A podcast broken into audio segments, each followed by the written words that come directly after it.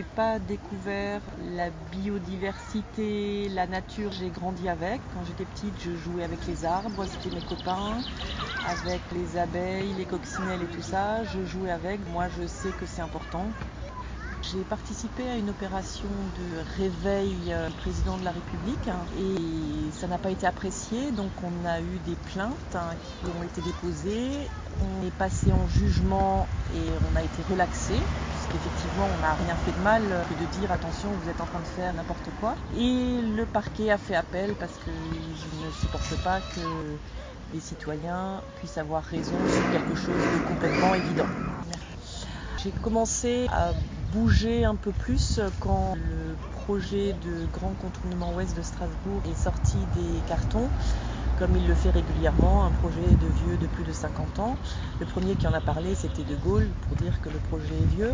Et là, ça commençait concrètement à prendre euh, plus d'ampleur et il fallait réveiller les gens.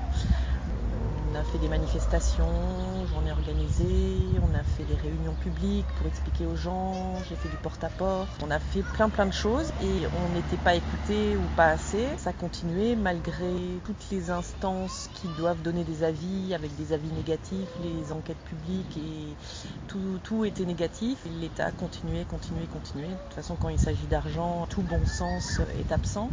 Pour se faire écouter, j'ai participé à la grève de la faim j'ai fait 30 jours de grève de la faim et on n'a pas du tout, du tout été entendu. Au contraire, à la préfecture, ils ont minimisé nos actes.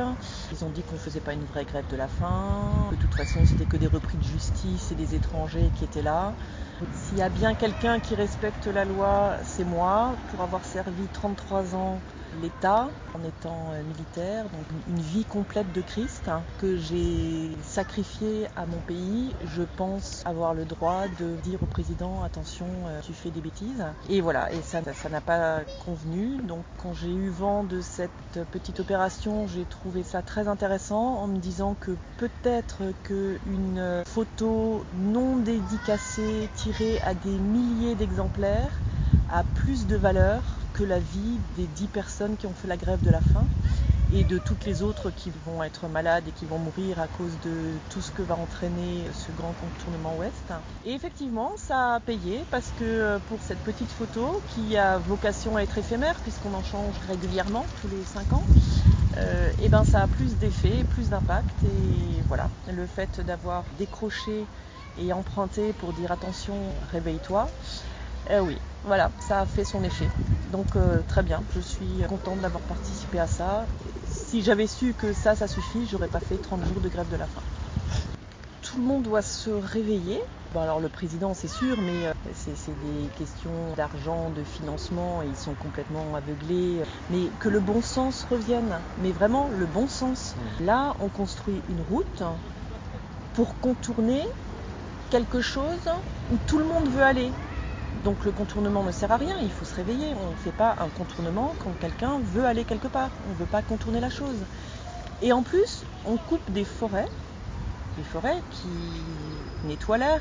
Enfin, les arbres, c'est tout ce qu'il y a de plus important dans la vie. Et ben on les coupe. Comme ça, on est asphyxié un peu plus tôt. On construit une route pour attirer des voitures et des camions, mais on coupe les arbres qui pourraient éventuellement nous protéger un tout petit peu.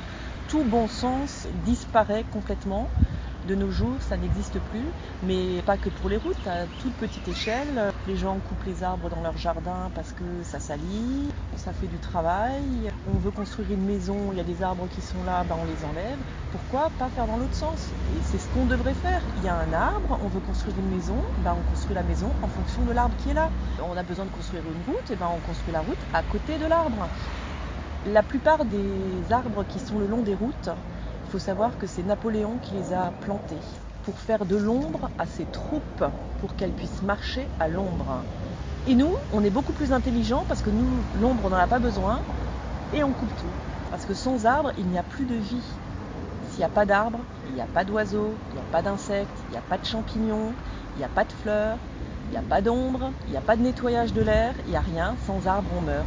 Sans homme, la Terre se porte très très très bien. Réfléchissez bien à ça l'homme est la seule, la seule bestiole sur Terre qui est assez bête pour détruire la branche sur laquelle elle est. L'homme se sent supérieur et veut avoir une suprématie sur la nature, sur les animaux surtout. Et en fait, c'est lui le plus bête parce que c'est lui qui anéantit tout et c'est ce qui lui permet de vivre. Et puis surtout, euh, moi j'ai ma mère qui est atteinte de sclérose en plaques depuis 27 ans et je suis son aidante. Et quand je vois ce que cette maladie fait, euh, c'est exactement le parallèle avec euh, ce qui se passe en ce moment sur la Terre. Tous les jours un petit peu moins.